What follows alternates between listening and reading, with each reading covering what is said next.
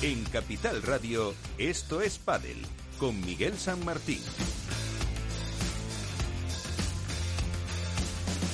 Y como siempre con todo el equipo que hace que estemos aquí cada martes eh, intentando pues contarles lo que se mueve en el mundo del pádel, sobre todo en la competición con esa prueba que hemos eh, tenido este pasado fin de semana en Bruselas y con una semana de parón antes de un maratón que se prepara de torneos eh, por toda la geografía mundial, tanto de World Padel Tour como el Premier Padel del Foro Itálico de Roma que va a coincidir además con el Challenger que se va a celebrar en la Academia eh, de Rafa Nadal. Eh, con Félix Franco, como digo, en la parte técnica, con todos los colaboradores que hacen posible que salga adelante este programa. Vamos a comenzar con la actualidad, con saber qué ha dado de sí todo lo que ha pasado el fin de semana y como siempre lo hacemos con Contrapared.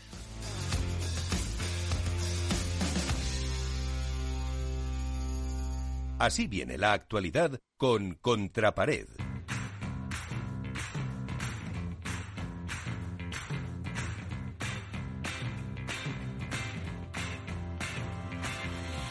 Virtualmente nos vamos hasta Valladolid. Ahí está Iván, al que hay que en primer lugar felicitar por ese premio de otro programa en el que colabora, que lo hace en Radio Marca Valladolid eh, y que les han dado un premio, eso lo primero.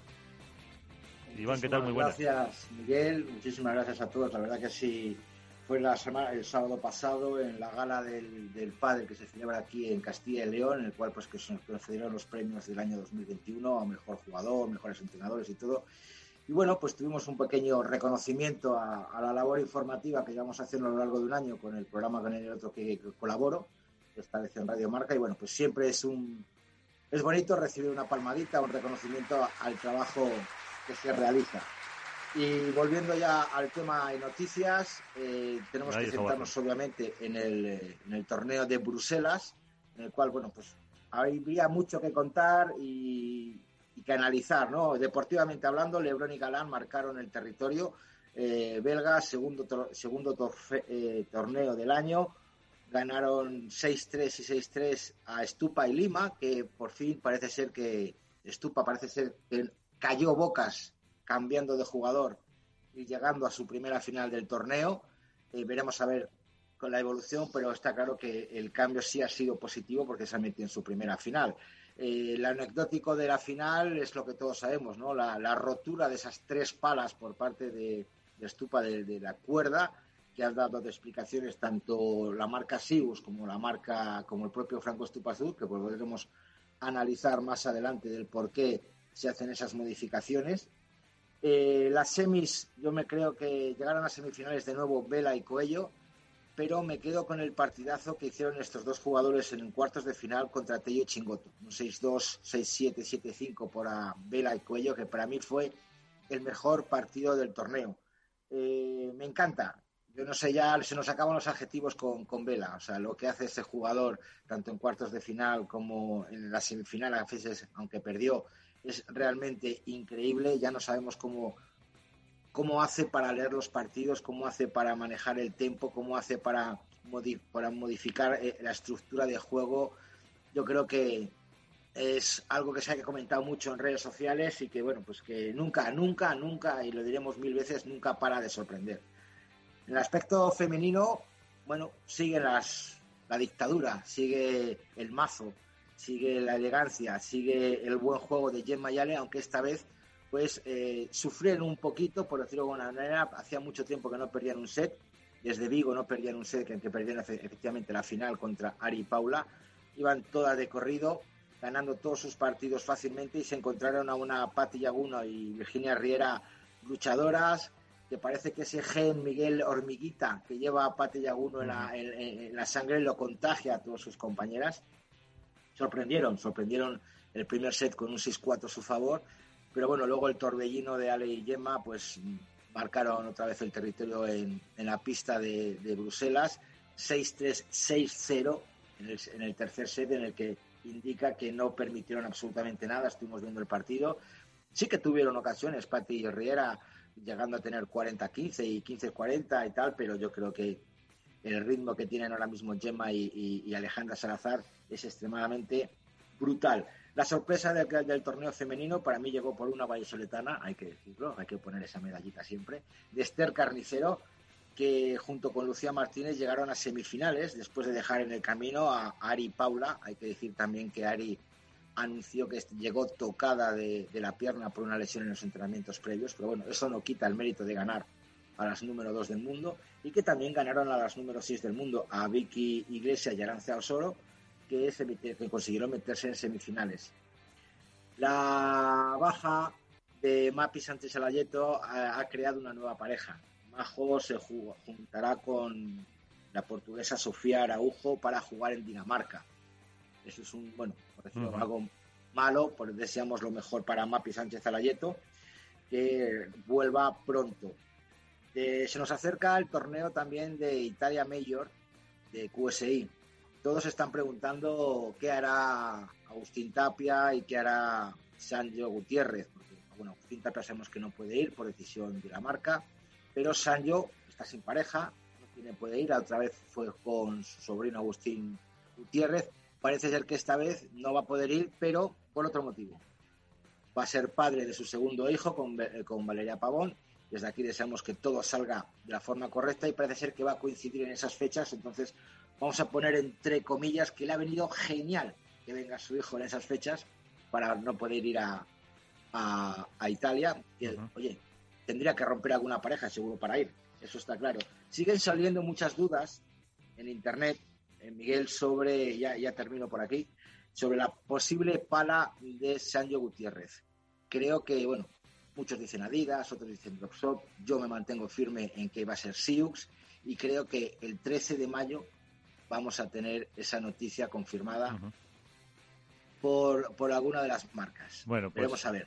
El, a ver. el martes que viene lo comentaremos. Igual me equivoco, igual me equivoco, pero bueno, va a haber otra noticia ahí también importante. Y la última, ayer se anunció la ruptura de Íñigo Zarategui con Lucas Bergamini, van a dejar de jugar juntos. Y también me ha sorprendido leer esta mañana, o bueno, fue ayer, que Iván Ramírez abandona la academia eh, M3 de, de Padel para pasar a entrenar, no sabemos con quién, pero bueno, es un jugador que se ha criado con a los pechos de Jorge Martínez veremos a ver ahora dónde acaba. Así que por mi parte esas son todas las noticias. Pues gracias Iván, hasta aquí la actualidad. Un abrazo.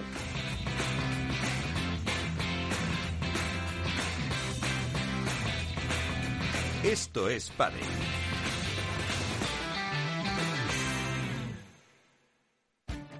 Esto te estás perdiendo si no escuchas a Rocío Arbiza en Mercado Abierto. Eduardo Martínez, cofundador de la FinTech Tokio el mercado africano también está creciendo muchísimo. Hay que tener en cuenta que tanto el mercado asiático, africano y latinoamericano es un mercado donde hay más penetración de móviles que de banca, por lo cual eh, propuestas digitales que puedas tener en el móvil son muy eficientes para ese tipo de mercados. Mercado Abierto con Rocío Arbiza.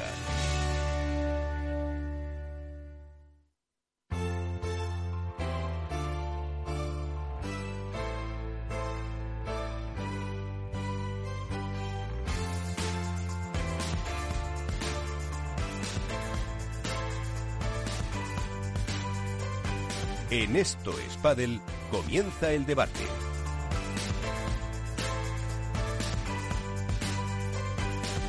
Y lo primero, saludar eh, a todos los que nos eh, acompañan. Eh, tenemos a Alberto Bote, la Dormilona de As, Padel Club, el podcast de la, serie, de la serie As.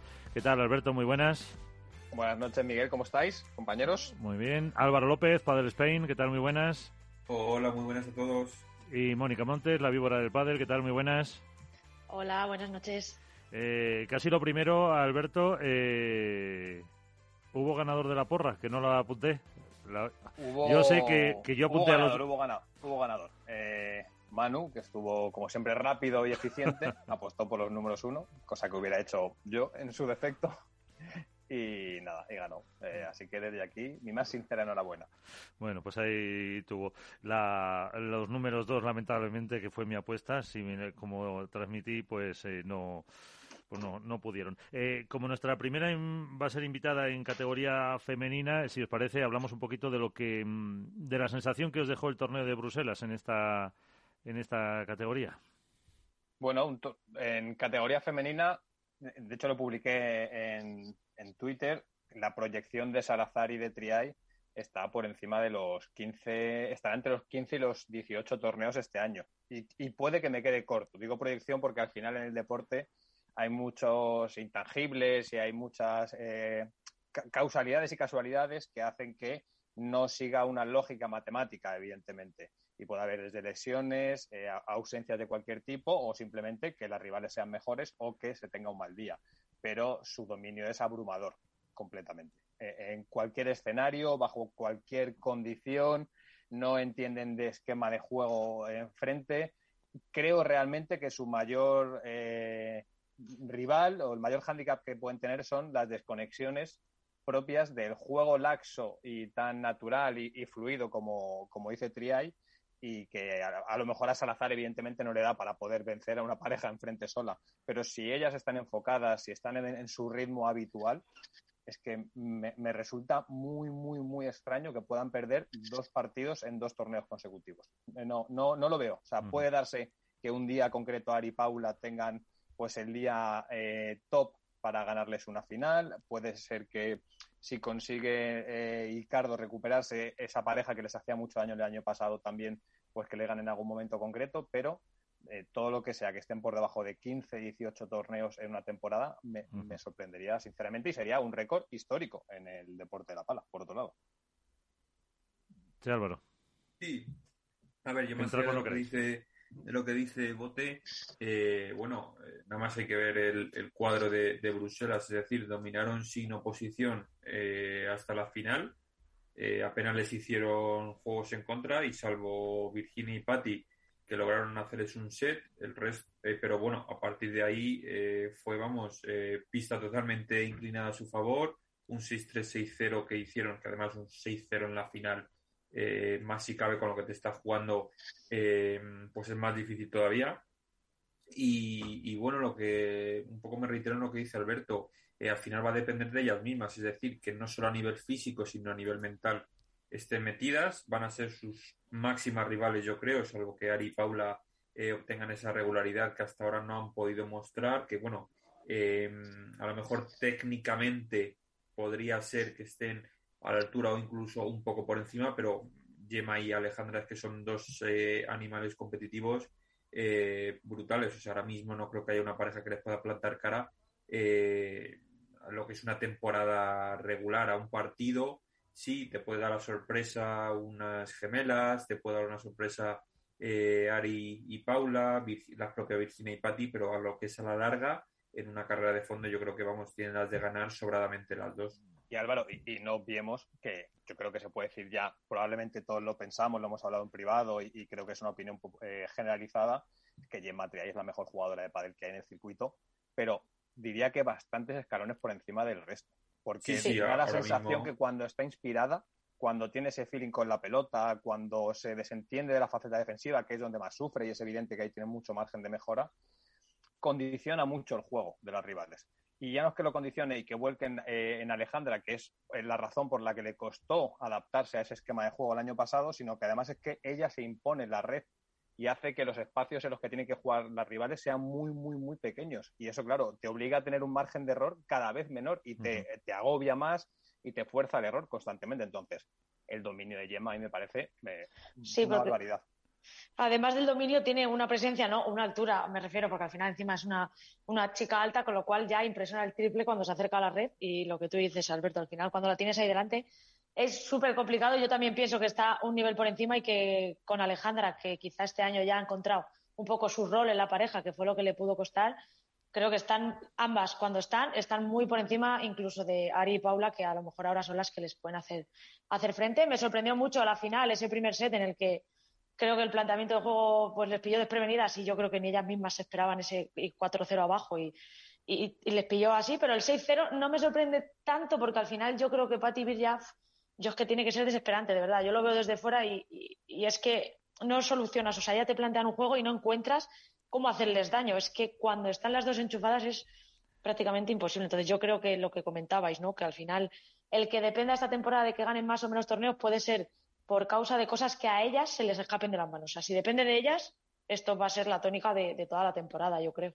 Yo creo que salvando la, diferencia me recuerda mucho al año estratosférico que tuvieron las Salayeto, que ganaron 7, 8 torneos de calle, que fueron cuando fueron número uno y que consiguieron seguir dos años seguidos, porque aparte de, la diferencia de juego ¿no? de aquella época esta, que, inventaron, como quien dice, las Salayeto, que, cambiaron el padre femenino dándole un, punch de, de, ofensividad, un punch de ataque, un punch de red, que ahora mismo lo estamos viendo en Gemma y, Ale, que están un peldaño, bueno, no un peldaño, están una escalera, por decirlo de una, escalera por encima del resto, en, las cuales yo no sé si, si no, lo voy a decir con eso, pero parece que a veces pecan de, excesiva confianza. Dice, bueno, voy 4-0 abajo en el primer set, pero bueno, terminan 6-4. Eso es un buen maquillaje y luego le dan la vuelta a la cabeza, dice, vamos a ver, somos las números uno, vamos a imprimir nuestro juego, el famoso rulo de Gemma que pocas,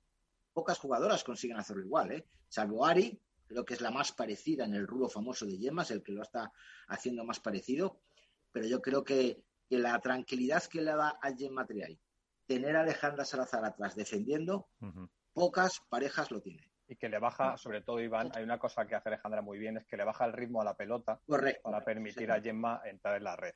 Y hay una cosa que comentó, creo que la temporada pasada, María Baconi, que para mí es lo más llamativo del juego de Gemma Triay, que es eh, la envergadura de brazos que tiene, la capacidad y el alcance que tiene para, poder, para poder volear, para poder tener una gran variedad de tiros ofensivos con la bandeja, con la víbora, con el remate, y eso, evidentemente, está potenciado por lo que digo, porque Alejandra ya no solo es que con la derecha, evidentemente, te va a dominar y te va a obligar a defender o que te va a barrer la pista desde el fondo, es que te baja la velocidad de la pelota con el revés cortado para que Gemma se pueda descolgar, te fuerza el punto mucho en el cruzado o te permite abrir por el paralelo. Entonces, eh, a Alejandra le costó el año pasado adaptarse a ese rol porque no estaba acostumbrada a tener que aglutinar tanto volumen de juego, pero una vez que lo ha asimilado y lo ha naturalizado y lo tiene pues, pues como un automatismo, es que eh, se, las nota disfrutar, que esa es la diferencia. Ahora disfrutan y creo que pasa más muchas veces quizá por una autocondescendencia a veces que es natural cuando te sientes superior, aunque ellas evidentemente no lo van a reconocer,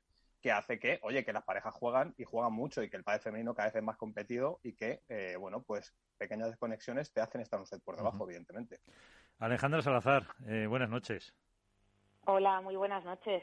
Te hemos dejado aquí eh, que escucharas un, minutito la última reflexión de Alberto, eh, pero fíjate que es que eh, está Iván, está Álvaro López, está Mónica, la víbora del pádel, y os están poniendo por las nubes.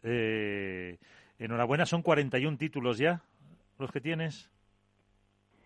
Si no me equivoco, sí, 41, de, de, de del Tour. Desde el 2013, sí. Sí, y aquí te están echando entre 15 y 18 este año, o sea que, fíjate cómo, cómo, cómo va a subir. Eh, y lo que decía Alberto, se os ve disfrutar eh, en la pista, por lo menos desde fuera lo notamos, eh, ¿es así dentro?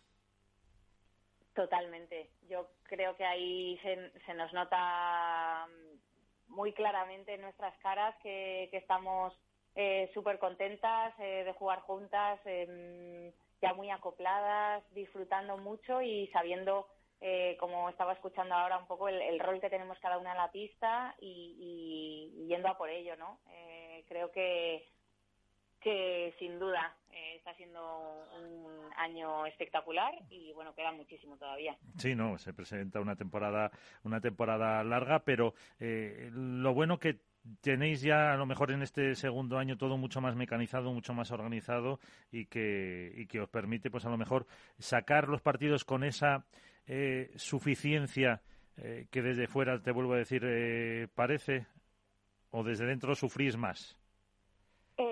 sufrimos, por supuesto. yo creo que lo que ha cambiado es cómo encarábamos el año pasado. Quizá teníamos una, una presión extra que ya hemos comentado no solo por ser pareja nueva, sino bueno, pues todas las expectativas que había en nosotras. Eso lo hemos normalizado. Mm, también eh, hemos adaptado el juego que tiene la una y la otra, porque como comentabais, eh, yo venía de, hacer un juego totalmente mm, diferente, a lo mejor pues eh, con muchos más winner tocando menos pelota. Entonces, bueno, había como más prisa o por lo menos yo me sentía con, con esa responsabilidad, ¿no? De, seguir haciendo lo mismo y, tengo una jugadora diferente al lado, con lo cual, bueno, pues ha habido una evolución eh, en, el juego que, que realizamos. Las dos ahora lo tenemos muy, muy claro, eh, cómo, cómo movernos, cómo trazar eh, nuestro juego en la pista y tenemos muchísima más tranquilidad. Yo creo que eso es, la clave. Y aunque haya partidos que empecemos peor o que veamos que, la estrategia que nos están proponiendo, pues no estamos encontrando la manera, al final van pasando los juegos y la vamos encontrando, ¿no? Eh, yo me, gusta que ahora nos llamamos un poco las nos reta mucho, ¿no? las buscadoras de, de, soluciones, ¿no? A todo lo que nos están proponiendo todas las rivales. Eh, es, muy divertido. Sí, porque antes decía Mónica, bueno, les dejo que pregunten eso, que a lo mejor os sorprendió un poco el, ese primer set eh, con, de la final de Virginia y Patti, ese planteamiento que hicieron. Eh, o sea, así como sorpresa no, porque sabemos, sabemos cómo, cómo juegan y cómo nos, mm, nos suelen jugar mucho más de globo, como siendo el partido más lento y luego viniéndose al ataque con, esos contragolpes también tenía mm, que contaros, yo creo que, no sé si os dais cuenta vosotros desde aquí, pero ninguna de, las cuatro veíamos bien. Eh, había mucha claridad en la pista eh, y yo creo que hubo muchos fallos también por porque subes, la bola te la encuentras en el, en el último momento. Eh, muchas voleas de, bajadas de pared, de unas y de otras, no, no conectábamos bien, dudábamos, nos quedábamos atrás, nos subíamos. Eh, luego también había mucha claridad en el, en el techo, que eso no se aprecia. Entonces, eh, no era fácil ¿eh? ver la pelota. igualmente, ellas, el primer set, por supuesto, estuvieron mucho más sólidas, sin errores. Luego, eso, no encontrábamos la manera de hacerlas daño y también estábamos muy precipitadas en querer coger la red. luego, eso, tuvimos más tranquilidad en el segundo y en el tercero, puntos más largos y al final sabiendo que, defienden todo y que tenemos que esperar el momento oportuno para, para apurar un poco más. Lo de la claridad es verdad que se, se evidentemente no, no en la pista, pero sí veías las zonas del público, algunas que estaban eh, eh, los espectadores también totalmente, parecía que tenían un foco en la, en la cara y era por eso, parecía por las por las eh, cristaleras que, que se veían ahí arriba en, lo que era no sé si una, una antigua una antigua estación. A ver, Mónica, ahí tienes a Alejandra. dispara. Hola, hola Alejandra. No, no, no, tranquila. Eh, no, yo te quería preguntar, lo comentasteis en la entrevista, eh, primer torneo oficial en una ciudad como Bruselas. ¿Qué se siente cuando, o sea, soñabas con esto hace unos años y te plantean este calendario entre, entre otros sitios como por ejemplo jugar en Bruselas y que el pádel, ya no solo el pádel, sino el pádel femenino concretamente, llenara las pistas y tuvierais ese apoyo fuera, fuera de España? Soñados, sí, sí estaba soñado. Otra cosa es que pensara que, se pudiera hacer realidad, pero es verdad que, hace unos años e, era impensable esta, esta evolución y esta internacionalización. Eh, hoy también sueño con jugar en Japón, en Australia, en China, pues, pues bueno, en unos años supongo y espero que otras jugadoras puedan disfrutar de ello y el pádel siga siga estando en, bueno pues en cada metro cuadrado del mundo. Eh, es, una maravilla el, poder mm, coronarme en ciudades eh, nuevas que van saliendo y, que también me, motivan y me, y me dan muchas ganas de, visitar no es como un circuito este año diferente con, con pruebas eh, muy variadas y viajes diferentes que también a mí, en, mi caso que llevo tantos años, pues me motivan muchísimo para también conocer ¿no? y disfrutar un poquito de, la ciudad. Lo poco que podemos, pero damos alguna vuelta. Sí, hombre, eh, padeleros por el mundo. Vamos a hacer el programa. Eh, Alberto, Alberto. O Alejandra, ¿cómo estás? Buenas noches. Buenas noches, Alberto. Eh, cuando te entrevisté en Padel Club, eh, nos dijiste que eh, el objetivo, a ti te gustaría llegar a los 13 títulos porque era tu número de la suerte, pero viendo la proyección que estáis llevando, yo digo que más o menos eh, estará en unos 15 o 18. ¿Crees que te quedaste corta cuando dijiste que ibais a acabar con 13 títulos? Uf. pues ojalá, ojalá me quede corta. Eh, pero es que mm, igualmente son, son cuatro, son cuatro de cinco, pero eh, claro, es que parece que es súper normal y súper fácil, eh, lo, lo, hablábamos el otro día, ¿no?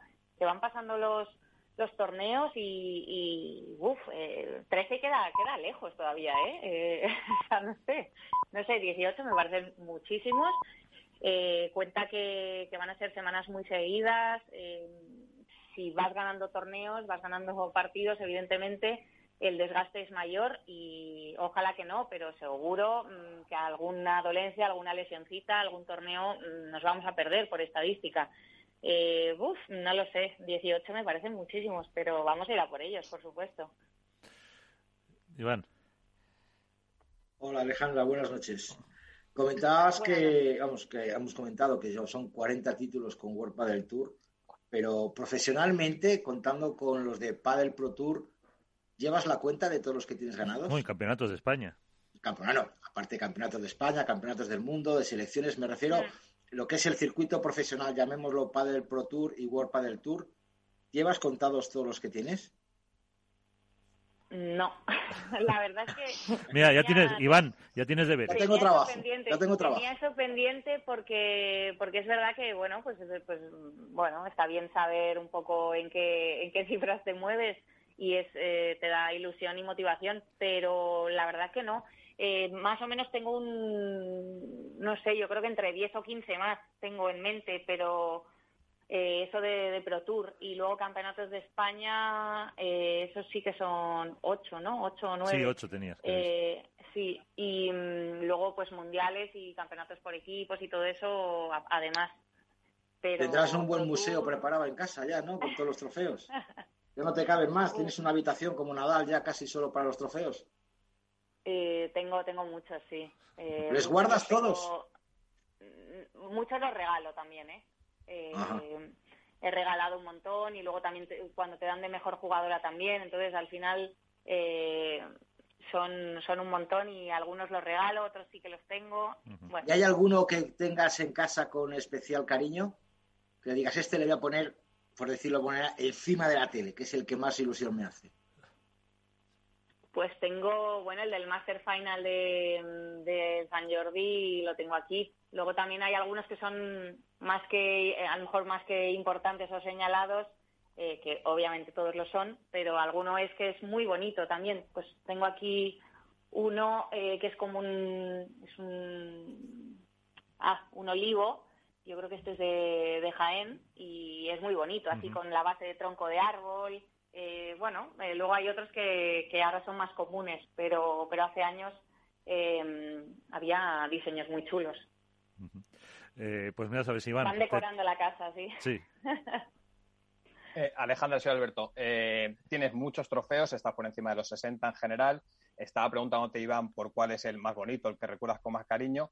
El pádel se está abriendo ahora nuevos escenarios eh, icónicos de otro deporte, como es el tenis. Dentro de dos semanas será el Foro Itálico, en julio es Roland Garros. La pregunta yo creo que es obligada. Eh, ¿Vamos a ver el pádel femenino en Roland Garros e-, esta temporada, eh, más adelante? no sé, alguien como tú que aglutina tantísimos trofeos emblemáticos, probablemente poder ganar en un sitio así le haría especial ilusión, ¿no? Totalmente. Yo estoy estoy con muchas ganas de, que así sea. Mm, me parece que, el, futuro del pádel es que el jugador pueda pueda elegir libremente en qué, en qué torneos participar, por supuesto, y, no lo sé porque no depende de mí eh, el poder jugar este año, eh, depende de, mucha gente y de muchas cosas. Eh, a mí sí me gustaría, me gustaría estar que las chicas estemos, eh, por supuesto, en esta magnitud de torneos. ¿Y está más cerquita ahora que hace un mes, por ejemplo, o hace dos semanas? ¿O está igual? ¿Se ha movido poco? Mm, está parecido el tema. ¿Qué, probabilidades hay de que podamos ver el femenino en Roland Garros este año? Si, si, tuvieras, por los conocimientos que tiene la información, que a lo mejor a nosotros nos coge evidentemente más lejos, si tuvieras que dar un porcentaje de probabilidad, eh, ¿cuál sería? Eh, Sinceramente, es que mm, no sé, yo no, no tengo conocimientos en, en temas eh, legales. Y nosotras nos dejaremos, o sea, nos estamos asesorando con, con, los mejores profesionales para, para ver cuáles son eh, esas probabilidades. Yo ahora mismo, la verdad que no os puedo dar el, vamos, no, sabría decir. Mm, no sé cuándo es tampoco ahora mismo Roland Garros, tengo un poco de lío con, las fechas. Pues segunda semana de julio, si no me equivoco. Ahora viene el Foro Itálico a finales de mayo, si no me equivoco, y luego eso en verano la otra. Pues a ver, julio a mí me parece ahora muy atropellado. Roma ya os digo que imposible, ya ya está aquí y bueno, también sueño con jugar en Roland Garros, obviamente, pero, pero no lo sé, quizá a finales de esta semana podamos saber algo un poquito más concreto. Eh, pues esperamos a ver. Álvaro. Hola, muy buenas Alejandra, ¿qué tal? Buenas noches, Álvaro. Buenas, mira, yo quería preguntarte un poco, volviendo a lo que es la, temporada, ya que nos has dejado ahí los porcentajes colgando del aro.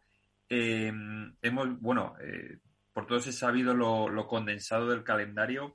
Has hablado antes un poco de la estrategia de las rivales y la vuestra propia. El hecho de tener una temporada tan condensada, que haya tan poco tiempo para preparar entre torneos, eh, quizá os puede beneficiar a vosotras el hecho de que no haya tiempo para entrenar y que no haya tanto tiempo para esa estrategia contra el juego que, planteáis, o, simplemente lo ves como una mera anécdota y en un momento os pueden encontrarle las cosquillas.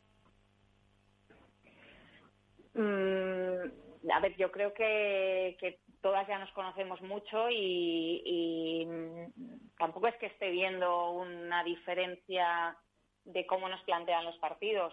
Lo que pasa que quizá nos estamos más acertadas en, resolver ¿no? Eh, todo lo que, lo, que, lo que proponen y al, en, mi opinión quizá si hemos mejorado en la defensa eh, estamos más completas como como pareja defensiva y no tenemos prisa en ir al ataque, porque en el ataque es donde a lo mejor encontramos eh, más maneras, a lo mejor que las rivales, de, conseguir winners desde diferentes sitios de, la pista, con, una gema que está espléndida por arriba. Y bueno, yo creo que ahora estoy un poquito más eh, agresiva y consiguiendo eh, también más puntos para, para la pareja, aparte de elaborar un poco desde atrás yo veo que somos una pareja muy completa y si mantenemos una concentración elevada durante gran parte del partido, pues bueno, las rivales lo van a tener difícil, que es lo que queremos, ¿no? Ponérselo lo más difícil posible.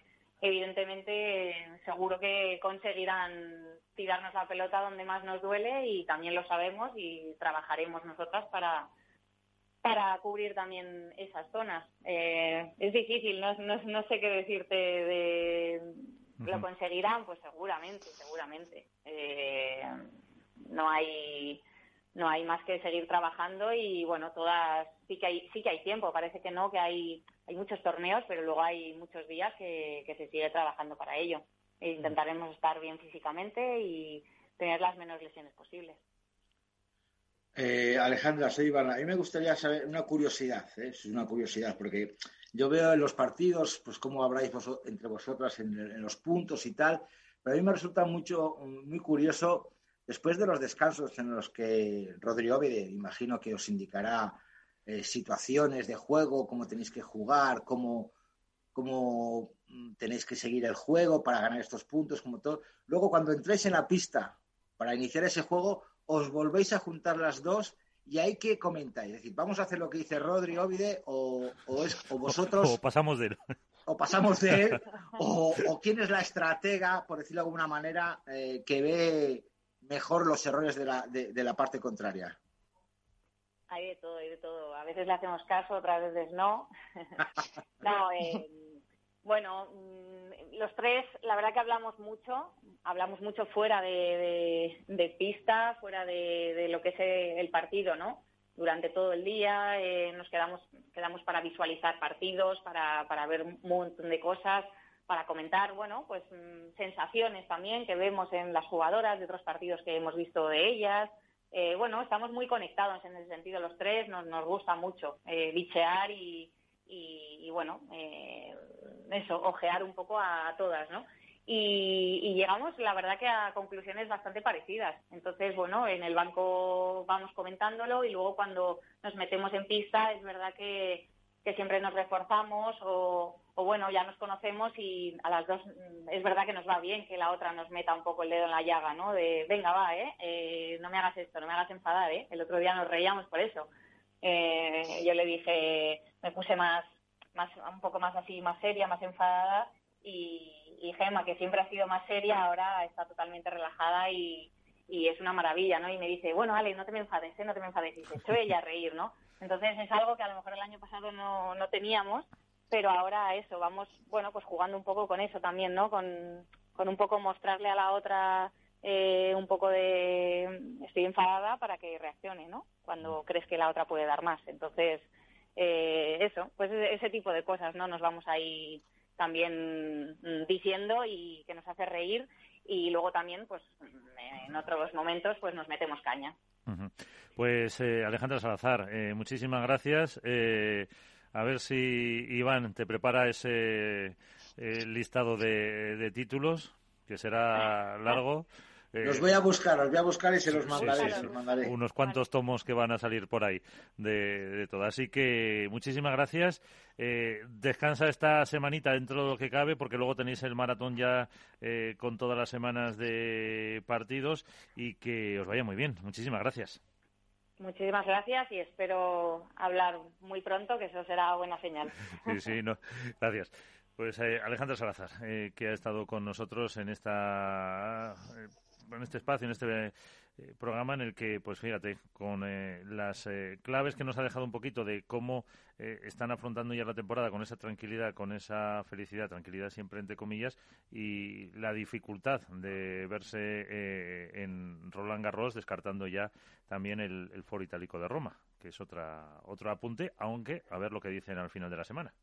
Bueno, pero el titular es ese, ¿no? Que a final de semana puede que haya noticias, que no sabemos cuáles son eh, y de qué lado se decantará la balanza, pero desde luego que haya noticias de si va a haber una decisión ya pública por parte de la Asociación de Jugadoras, pues cuanto menos es, relevante. Eh, al foro itálico es lógico que no vayan a llegar porque no sé cuándo se cierren inscripciones, pero tiene que ser la semana que viene probablemente. Pero eh, entiendo también que a las jugadoras les hará especial ilusión poder jugar en un escenario como Roland Garros, no vemos que muchas de ellas son extenistas o empezaron jugando al tenis y ya solo como amantes del deporte, pues eh, perderte una cita como esa, jugar en un escenario como puede ser la Philippe Satrier, pues tiene que doler. Entonces, supongo que también será un motivo. Pero fíjate, eh, aún no te dejo, Mónica, perdona. Eh, el, punto que ha dicho ella, que es que están en, esperando el tema legal. O sea que, que yo creo que esa es la única duda, mm, se le entiende que tienen ahora mismo, que si el tema legal se soluciona va para adelante.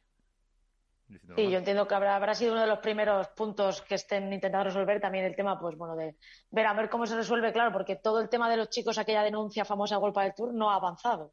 O sea, ellas tampoco saben por dónde va a salir el torneo. Pero no me ha quedado a mí muy claro cuando le habéis preguntado por Julio, tampoco ha asegurado mucho. No sé, me ha sonado a que tampoco van a estar en Roland Garros. Hombre, el tema legal, comparado con el de los chicos, se está retrasando bastante de más y por un lado me, extraña, porque entiendo que la situación, digámoslo a rasgos generales, es la misma. Su cuadro masculino y un cuadro femenino son jugadores de padre igual pero pues sí que es verdad que se todavía no se han pronunciado, no, no se sabe ni para dónde van a tirar unas ni para dónde van a tirar otras, su asociación tampoco es que deje nada excesivamente claro. Y luego sobre todo a ver por lo que ha dicho eh, Alejandra para mí que su posible eh, participación en otros circuitos va a empezar a partir del verano. O sea, a mí me da la sensación de que va a ser la segunda mitad de año.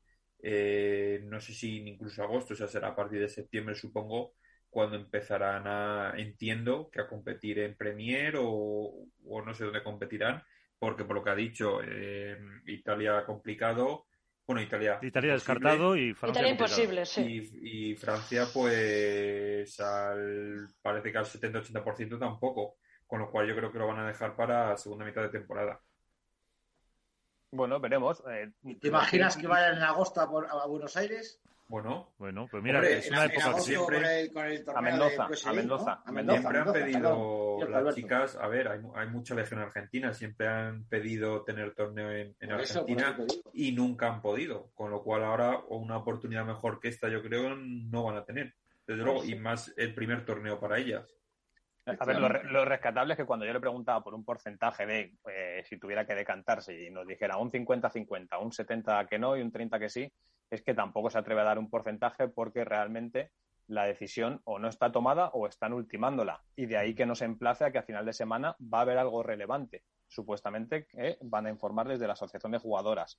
Eh, hay dos formas de entenderlo. Uno, que sigan esperando a, a, que se pronuncie arbitraje sobre la resolución, en este caso, con los jugadores, o que las jugadoras tomen una decisión independiente, que sería muy lógico, muy lícito, y creo que hablaría una vez más bien de la unidad que tienen eh, en este caso, y que tomen la decisión que consideren, sea la que sea. Pero sí, pero Alberto, si tienen que esperar al arbitraje y tenemos que esperar como eh, la resolución que del arbitraje, como el tiempo que ha tardado la comisión de arbitraje en dar, por decirlo de alguna manera, el, sentido positivo a Oliveira con World del Tour, que han sido casi nueve meses. Pero es que no tenemos que esperar eso. Es que el, caso, el caso de la comisión de arbitraje en la que está ahora inmerso el proceso de los jugadores con respecto a, su participación o no en otro torneo. Sí, aunque sea caso diferente, es por el tiempo de la Con respecto al laudo de Oliveira, no, tiene mucho que ver. O sea, no, si no es porque sea el mismo tema, sino por, el, que sabemos que la justicia va lento. Sí, sí, por supuesto, pero que empezó a circular como que no era un caso extrapolable el de Oliveira al del resto de jugadores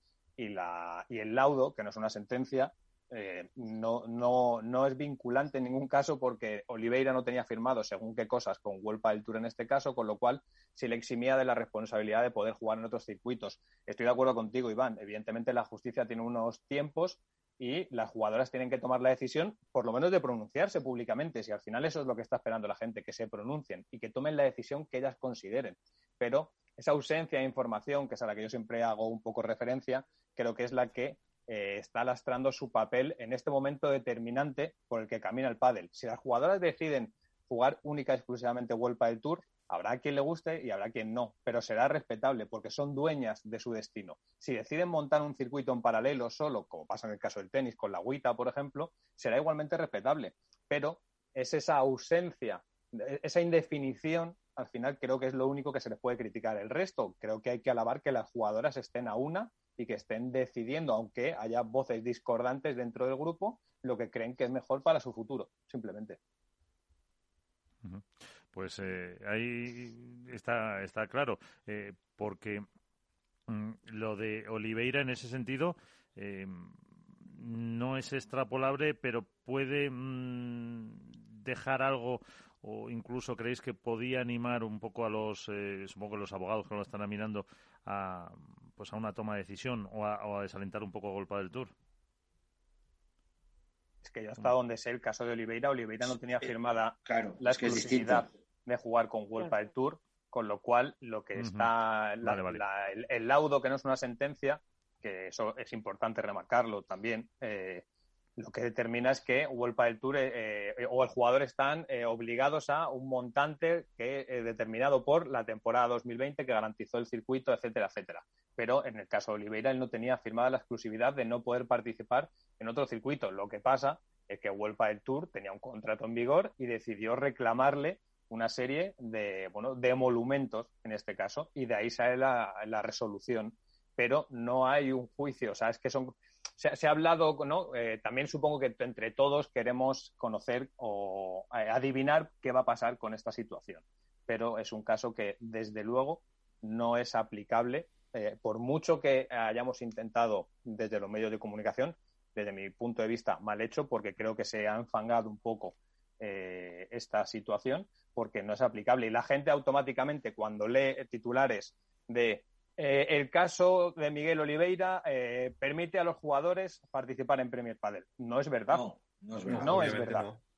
Pero eso ha pasado. Entonces, sí, lo, que pasa es que, claro, también ahí entra un poco el desconocimiento y yo el primero eh, me pongo, me pongo por delante de, los temas legales. Es decir, em, hemos dado por supuesto que el, tema de Miguel Oliveira es un tema genérico y en este sentido y más en este caso eh, es un tema individual, es decir, cada jugador tendrá sus contratos firmados o no los tendrá firmados, eh, tendrá unos requisitos y unas características en los que haya firmado.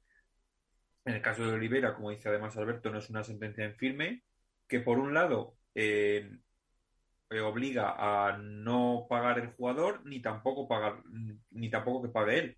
Con lo cual digamos que se ha quedado en un punto intermedio, en un limbo que no o sea, que ni para adelante ni para atrás, pero es verdad que cada jugador, dependiendo del ranking, dependiendo de lo que tenga firmado con, con set points o con World del Tour o con quien queramos llamarlo, eh, va a tener unas características y una, entiendo que una resolución diferente. También es verdad que lógicamente esto es un precedente, sí, pero claro, cada caso habrá que estudiarlo con la con la importancia que tiene y con las características propias que tiene cada caso. Sí, Álvaro, pero yo lo que, lo que digo, y no apunto a nadie, ¿eh? de verdad, que no intento señalar a nadie porque, vamos, me conocéis y cualquiera que me conozca no soy yo de ese estilo de persona, pero nosotros como periodistas tenemos que intentar ser lo más rigurosos que podamos. Y como el desconocimiento que tenemos sobre derecho deportivo creo que es abrumador por parte, por lo menos de los que estamos aquí, pues lo que hay que hacer es consultar con eh, abogados que sean especialistas en derecho deportivo y te expliquen por lo menos si es aplicable el caso de A algunos jugadores, a todos o no. Utilizar un caso en el que un jugador se ve liberado para poder participar en otro circuito e intentar vincularlo de forma directa con una situación, bueno, pues que es bastante escabrosa y que por eso se da la situación que se da, pues para mí creo que es tendencioso y creo que habla mal de nuestra labor como medios de comunicación, porque eh, el usuario, que al final siempre lo digo, es quien mueve todo esto, necesita conocer qué va a pasar y dónde va a poder disfrutar de los mejores jugadores y de las mejores jugadoras. Y si le estamos diciendo que como este jugador ha conseguido quedar liberado para poder participar de forma libre, porque así lo, lo, asegura el laudo, que lo van a poder hacer el número uno, el número 25, y no es verdad, pues creo que estamos haciendo mal nuestra, nuestra labor. Y muchas veces eso es simplemente consecuencia de la necesidad constante que hay de información al minuto. O sea, se fagocita eh, la realidad eh, día tras día y eh, cuenta más quien lo publica primero que quien publica la verdad. Y yo, pues desde aquí, quizá como periodista, pues abogo un poco más porque hay que trabajar un poco más según qué cosas. Eh, evidentemente eso es eh, clave y además en esta época con redes sociales que te eh, esa inmediatez es la que te obliga muchas veces a, todos esos que pueden ser errores. Pero ahora otra cosa que se me ha ocurrido escuchando a Alejandra, ahora hablaremos un poco también de lo que ha sido la, la categoría masculina. si este jueves también es especular. han dicho que mm, se puede conocer algo, bueno, esta semana se puede conocer algo. ¿No es muy pronto para descartar la participación en julio en Roland Garros? Eh, por es que por eso no la descarta. Eh, pero es que, ah, no, pero ha dicho que la veía muy improbable pero no la descarta.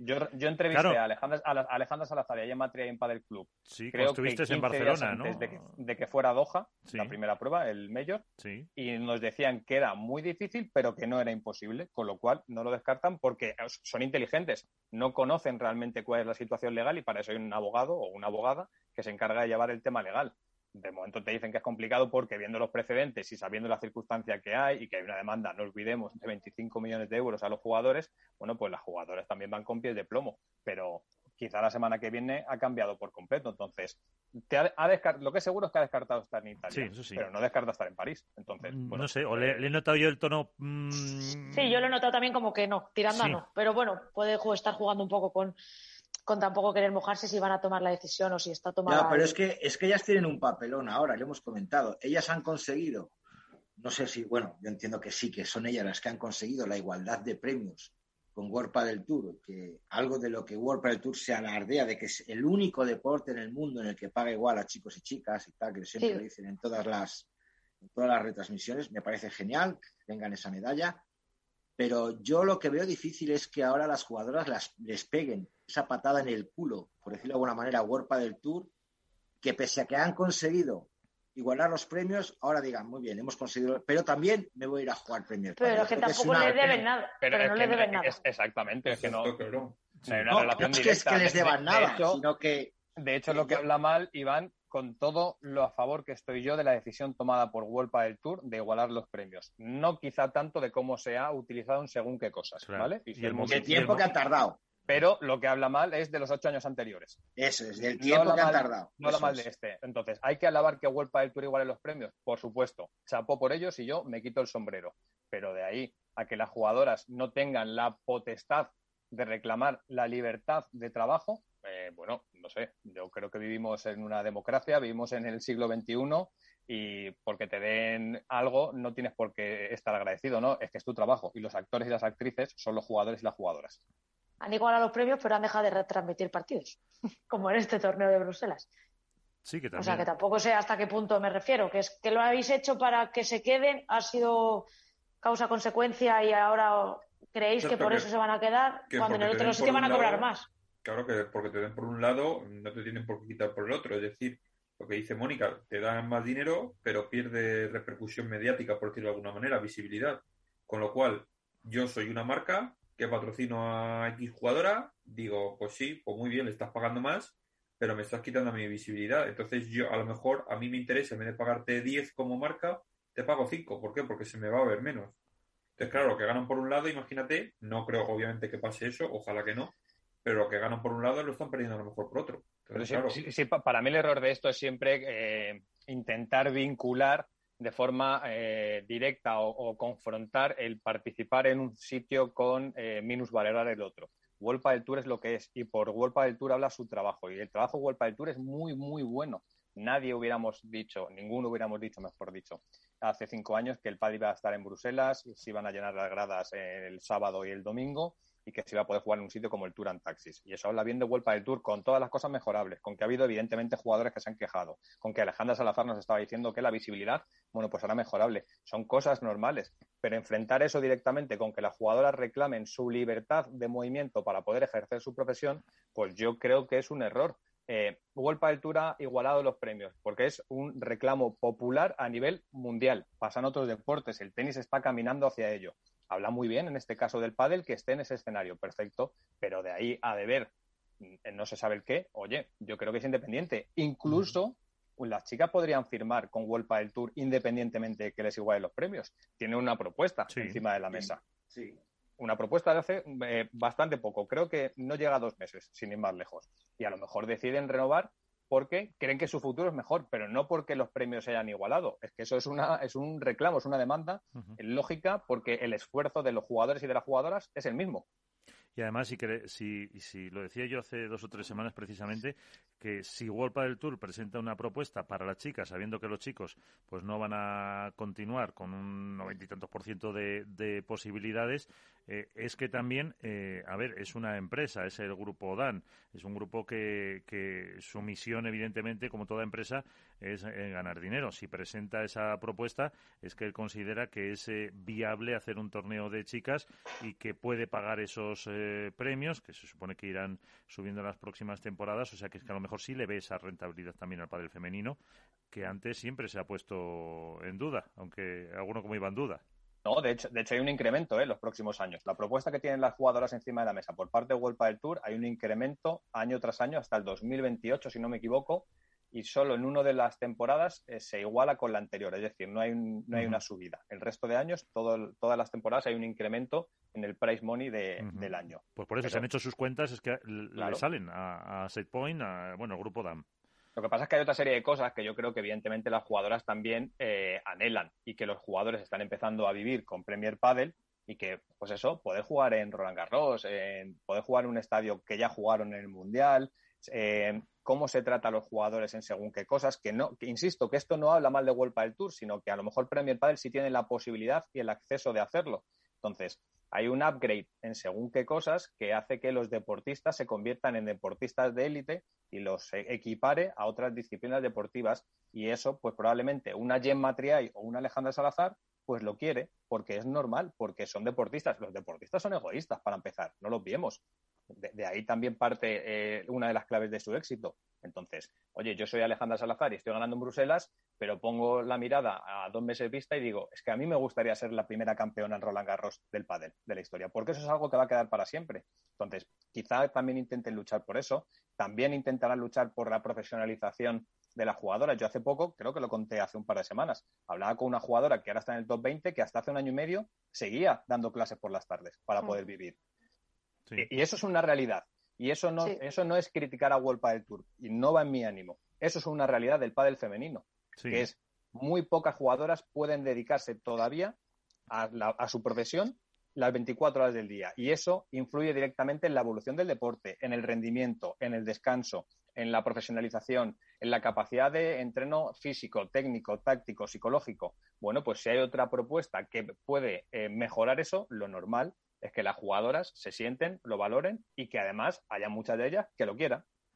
Sí, evidentemente eh, no es solo cosa eh, de World del Tour que una jugadora tenga que dar clases, porque eh, y eso supone también eh, que a lo mejor pues los patrocinadores no apuestan suficientemente también por esa por ese deporte o no, hay suficientes eh, medios o no aportan suficiente cantidad para que esa jugadora eh, pues no esté dando clases. Y ahí no depende tampoco de, de World del Tour donde mm, vamos a decir se premia un poco pues, su evolución deportiva y los méritos los logros que vaya consiguiendo en cada en cada competición eso en general del deporte claro pero por eso siempre yo, Miguel, al final siempre abogo por un macrocircuito a partir de 2024 en el que los jugadores y las jugadoras puedan ir seleccionando su calendario, como pasa en el tenis. Hace 24 horas escuchábamos que Carlos Alcaraz, que es el hombre de moda en el deporte español y puede que en mundial, ha decidido renunciar a Roma.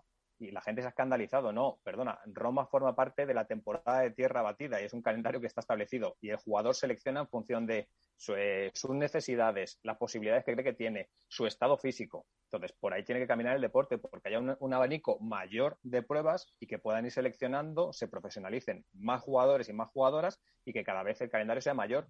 Y eso, pues lo lógico es que tenga promotores privados que sepan explotar según qué pruebas. Oye, que Vuelpa del Tour lleva haciendo un trabajo excelente, ocho años de desarrollo del pádel en España. Eso no lo puede obviar nadie. Bueno, pues a lo mejor Vuelpa del Tour el día de mañana es quien tiene que encargarse de hacer las pruebas en España porque lo hace mejor que nadie.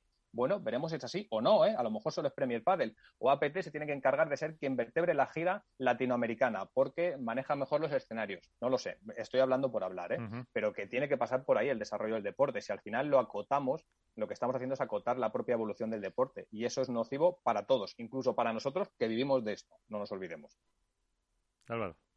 Sí, no, yo un poco, a ver, también, eh, referente a lo que dice Alberto, eh, también eh, yo creo que los jugadores sobre todo abogan un poco por lo que es el envoltorio, es decir, con todo el respeto, no es lo mismo ganar en un pabellón de cualquier ciudad española que ganar en Roland Garros o ganar en Roma. Entonces, claro, también quieren esa, esa difusión, ese estar en los focos, que en ese caso no es todo dinero, lógicamente, es visibilidad, es que el pádel eh, eh, crezca, en este caso en Italia, aunque bueno, muchos hay mucha competición en Italia por equipos, que los jugadores desde aquí eh, les hemos visto a Gemma jugar allí, hemos visto a, Tapia jugar allí, a muchos jugadores. Eh, pero bueno, en otros países que al final eh, lo que está haciendo Premier Padel es una competición o unos escenarios escogidos cinco estrellas hasta el momento. Vamos, solo ha habido solo ha habido uno, pero bueno, lo que está por venir tiene igual pinta o mejor incluso que lo que se ha visto, con lo cual el hecho es ahí ya no solo dinero, sino que lógicamente para ella redunden un beneficio eh, mucho mayor, sino también es dónde van a jugar. Entonces, es toda esa atención a los jugadores, todo ese envoltorio, eh, pues claro, eso también prima.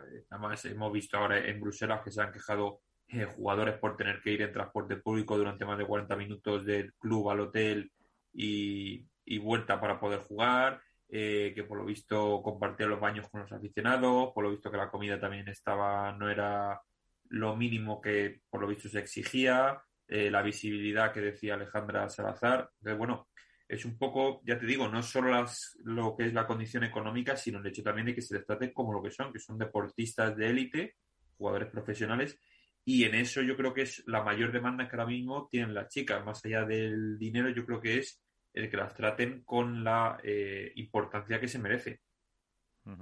Pero de todas formas, eso, eh, hay que diferenciar a lo mejor un poco lo de la visibilidad, que es lo mismo que si juegas un día outdoor, pues que te puede dar el sol más a un lado a otro, que a lo mejor por lo que decías tú del, del transporte, de los, eh, del autobús. Eh, sí, bueno, un poco, yo creo que, por ejemplo, a ver, en Bruselas se ha juntado un poco todo, que por lo visto, bueno, World del Tour lo ha achacado a que era un promotor extranjero que, que, era la primera vez que trabajaban con ellos y demás, pero bueno, yo creo que más allá de eso, me da igual de quién sea la culpa, el hecho es de que para un torneo y más un torneo internacional, eh, precisamente en el que tú no vas a estar manejando ciertos aspectos, tienes que cuidar más todavía lo que se va a hacer con los jugadores, porque sobre todo un año en el que estás muy en el foco, claro. con lo cual yo independientemente de quién sea el organizador, yo creo que independientemente de, que, de quién sea el organizador extranjero, nacional o lo que sea, yo creo que World del Tour, a la hora de conceder una prueba, tiene que exigir unos mínimos, ¿no? O sea, de tanto de situación, de dinero, de hoteles, de comida y tal. Yo creo que los, exige, los, exige. sí, claro, que estoy seguro que los exige y que entonces no es cuestión de romper. Yo tengo que romper una lanza a favor de World del Tour solo por el mero hecho de estar en Bruselas. Punto. Ahora, que tenga, que tendrá que exigirse más todavía a los organizadores, decir, oye, esto, vamos a, vamos a, este año ha pasado esto, hemos tenido que compartir autobús, eh, vamos al autobús. Vale, Iván, Iván, pero, hay una trampa. año que viene, si vamos a seguir, tienes que mejorar esto. Me parece genial, ¿eh? Hay, hay, una trampa, ¿eh? Y yo siempre digo que no se puede reescribir la historia. Igual el Tour ha sido el catalizador para que el pádel profesional se desarrolle.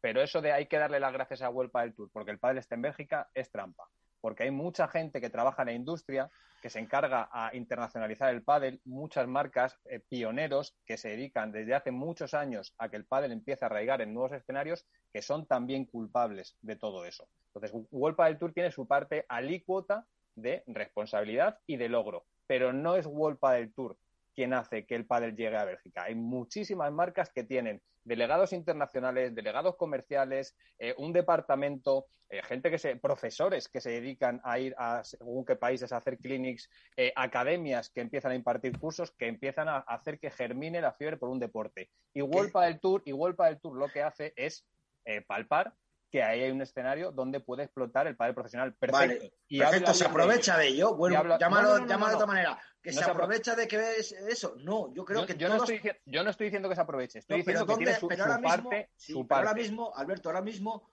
¿cuánta gente sabía que, que en Bélgica se jugaba al pádel? A ver, habría gente profesional y gente metida en las marcas que sabe que hay un mercado, que hay un nicho, que se mueven entrenadores, claro, pero no profesores y todo. Pero, el que ha dado el salto para que el pádel se vea en, Bruselas es World Padel Tour. Bueno, pero ¿y, la gente que ha conseguido que empiece a jugar gente de tenis que se pase al pádel y que tengan una selección para jugar en un mundial como lo hicieron en el de Qatar? ¿Toda esa gente no tiene mérito? Quizá a nivel profesional sí van. a nivel profesional sí, a nivel general mm, yo estoy con Alberto yo no intento restar mérito a World del Tour para nada, insisto, no se puede reescribir la historia del pádel profesional, pero no podemos achacarlo todo al blanco o al negro. Y World del Tour no es el pádel o la nada, no lo es. No, es ya así. sé. A mí me lo vas a decir. A mí me lo vas a decir. Sí, no, no, no, no te lo digo a ti.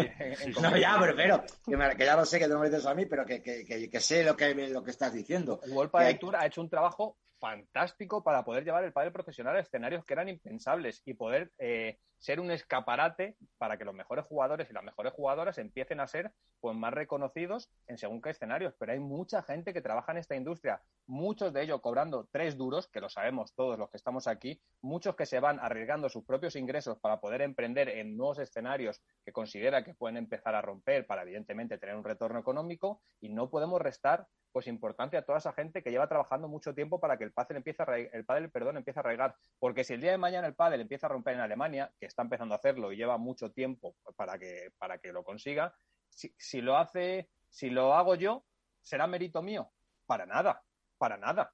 En mérito de mucha gente que ha trabajado detrás, que ha conseguido generar el caldo de cultivo correcto para que se empiecen a generar escuelas, para que haya una afición, para que el que jugaba al rugby o a fútbol decida ir un par de veces por semana a practicar pádel a pesar de que los precios sean los que sean, para los que fabrican pistas y deciden invertir en un sitio que está a 40 kilómetros de Múnich. Entonces, si lo que estoy diciendo es, vamos a intentar ser un poco más fehacientes con lo que está ocurriendo en la evolución del pádel. Y World Padel Tour tiene su parte de mérito en todo esto y no se puede reescribir la historia, pero no es World Padel Tour o la nada, porque no es así. Y sobre todo porque, eh, a ver, aquí hay una cosa muy clara. Eh, hemos visto eh, en redes sociales que World Padel Tour se ha jactado continuamente durante este torneo en subir fotos de la pista central llena y claro, eso que es culpa de World del Tour, mérito de World del Tour, pero claro, no ha subido fotos de por la mañana cuando había tres o cuatro o veinte personas en la pista, en las gradas. El hecho de que estaban jugando jugadores profesionales con las gradas vacías. ¿Eso de quién entonces es culpa? ¿De World del Tour o es mérito de World del Tour? Que haya o no haya gente.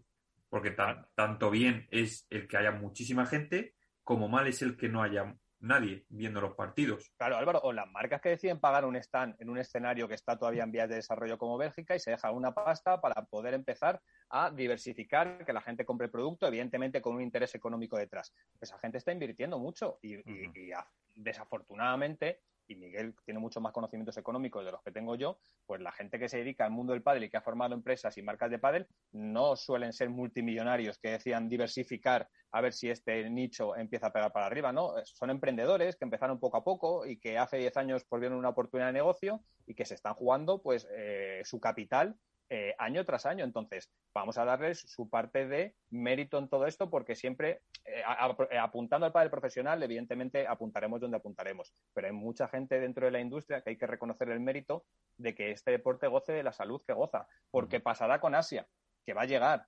Asia llegará y llegará a China. Y cuando China sea una realidad en el pádel, entonces, ¿de quién será la, la responsabilidad? ¿Del primer magnate de la economía china que decida apostar por llevar el pádel y equipararlo al badminton?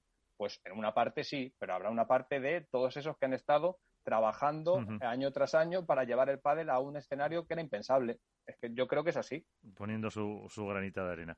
Eh, que se nos va el tiempo, pero vamos a hablar un poquito de chicos, de la competición, de esa pareja que em, pues parece que ha funcionado con Estupa y con Lima llegando a la final y bueno, ahí ya fueron muy superiores eh, Lebrón y Galán, que por cierto leía hoy a Jesús Mata de Marca que lleva ya 22 títulos de World Padel Tour, eh, que son los mismos, eh, creo que tiene Paquito Navarro, por ejemplo. ¿Os sorprendió esa pareja Lima-Estupa cómo ha funcionado a las, a las primeras de cambio? A mí la verdad que sí, a mí me, me sorprendió bastante. ya te digo, no por cómo juegan cada uno y por lo que la calidad que, tienen y por el bagaje sobre todo de, Lima que ha sido número uno, sino por la rapidísima aclimatación que han tenido. Eh, o sea, a mí me, sorprendió porque con muy poco tiempo eh, han sido capaces eh, de vencer a una pareja como, como Vela y Coello, que precisamente fáciles no son, de vencer a Paquito Navarro y a Martín Dinero, que bueno, no se les vio quizá en su mejor momento, en su mejor ritmo, por ejemplo. Eh, pero bueno, son los números dos. Entonces, el hecho de, tan rápidamente, además en un torneo diferente para todos, es verdad que, había mucha incógnita por el hecho de ser eh, fuera de España, de que les pillaba lo mejor de nuevas a todos, que no sabían las condiciones. Pero bueno, se aclimataron muy rápido y más allá de la anécdota en la final con, esas palas de, de, estupa que se rompieron, bueno, se rompió la cuerda y demás, bueno, que al final es una, mera anécdota deportiva. Eh, bueno, yo creo, yo soy el primero que dudaba quizá a lo mejor de que pudiesen eh, sacar resultados tan, tan rápidamente. Bueno, eh, Stupa ha callado bocas, Lima lo mismo, se ha demostrado que pueden, que pueden estar ahí. Y yo creo que el hecho de que esta pareja haya crecido pone mucho más cerco a los número uno, no porque hayan jugado mal ni, ni estén en, en, mala forma ni nada, sino por el hecho de que abre, abre un poco más el abanico con la pareja número 2, con el propio Sanjo y Tapia, ellos mismos, y lógicamente con, con Vela y Coello, que yo creo que son parejas que van a que van a estar peleando ahí en un segundo escalón, por decirlo, si mantienen este nivel eh, Galán y, Lebron, que estuvieron fabulosos. Entonces, yo creo que se abre un poco más, digamos, esa terna de, candidatos.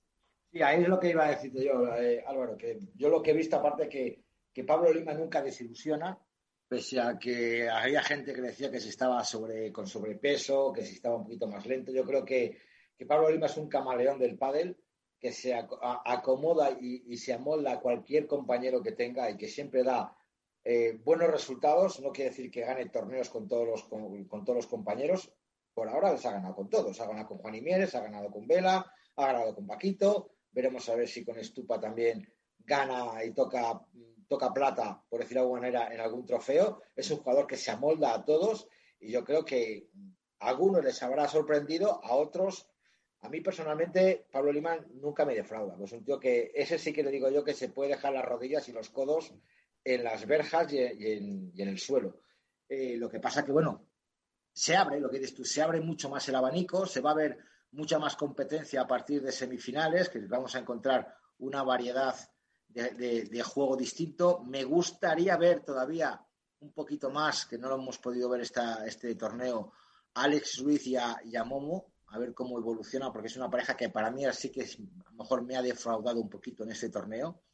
Pero yo creo que el abanico en semifinales ahora se, se, se, pone eh, muy prometedor, con Paquito y Dineno, con Estupa, con Pablo, con los Lebrón, con Coello, con, el, con Sancho, o sea, ahí te he dicho cinco parejas para cuatro puestos. Entonces, si metemos a Alex Ruiz y Momo, yo creo que estamos consiguiendo que no solo la gente se centre en semifinales, sino que ya la gente se centre un poco más en cuartos de final y en jornadas anteriores para ver cómo evolucionan los jugadores.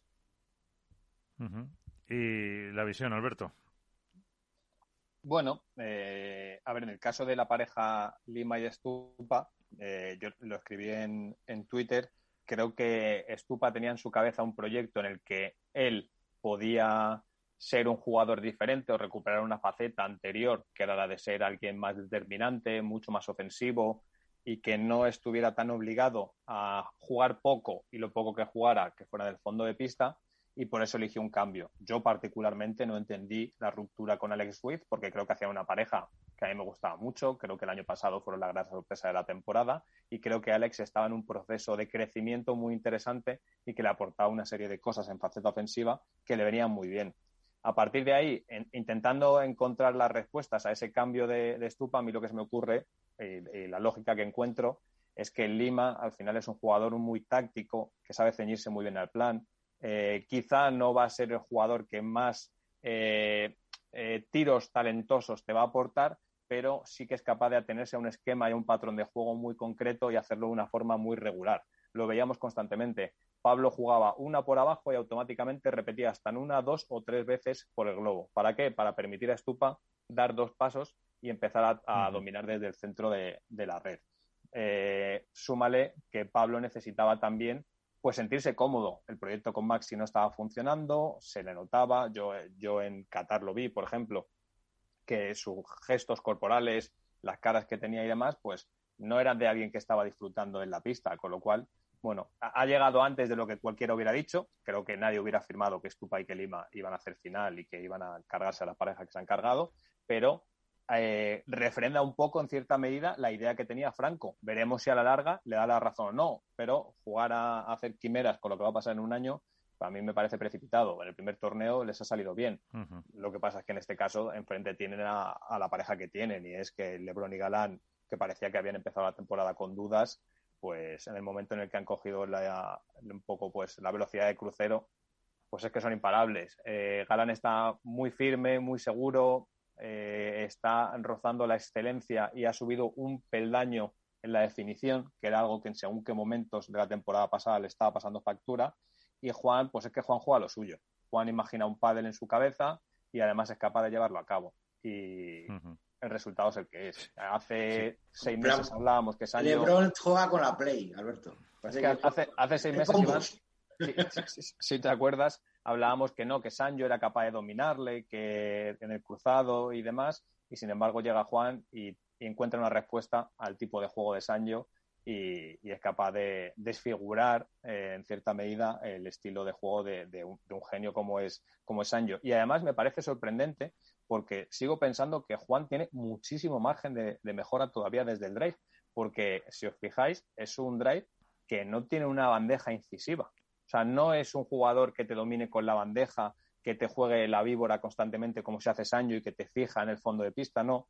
La bandeja es un golpe puro de transición para él, porque es tan bueno voleando, es tan bueno en la recuperación de la posición, es tan bueno en el remate o en la defensa, que para mí es el mejor probablemente defensor que hay en el mundo, es escandaloso como defiende Juan Lebrón, la calidad del tiro con la que sale constantemente y sobre todo el skipping de pies que tiene, que a mí me parece que el margen que tiene. En el momento en el que eh, Jorge Martínez, Mariano Mati y demás le digan, oye, pues el resto está perfecto. Juan, vamos a trabajar la bandeja. Yo no sé cuál es su techo, eh, y lo digo de verdad. Si es que además lo que dice eh, Iván, hay algunos golpes que se pudieron ver que es que, mm, es que ni imaginando eh, cómo se puede hacer, a dónde la, la coloca la bola. La cuestión es al final si em, va a haber un poco esa alternancia. También la entrada de Estupa y Lima puede ser un poquito un eh, aliciente para dar más competencia y también Otro punto es que son dos eh, jóvenes que en una temporada tan larga se supone, fíjate lo que decía Alejandra, de que eh, pues iban a estar eh, alguna lesión iba a caer en una temporada tan larga, le puede pasar a todos, pero siempre mm, pues será más probable que le pase a uno de 40 que a uno de 23 años. Con lo cual. Nos, vamos en el pádel masculino a 34, 35 claro, pruebas. Por eso. En una temporada, es decir, no hay apenas descanso para que los jugadores recuperen. El entrenamiento muchas veces va a ser la propia competición y siempre va a haber lesiones, eh, semanas en las que no vas a estar de dulce, eh, picos de forma que van a hacer que haya más alternancia. Yo creo que en el pádel masculino va a haber más alternancia que en el femenino, pero aún así, insisto, el proyecto más sólido y fiable en una temporada regular para mí es Galán Lebron.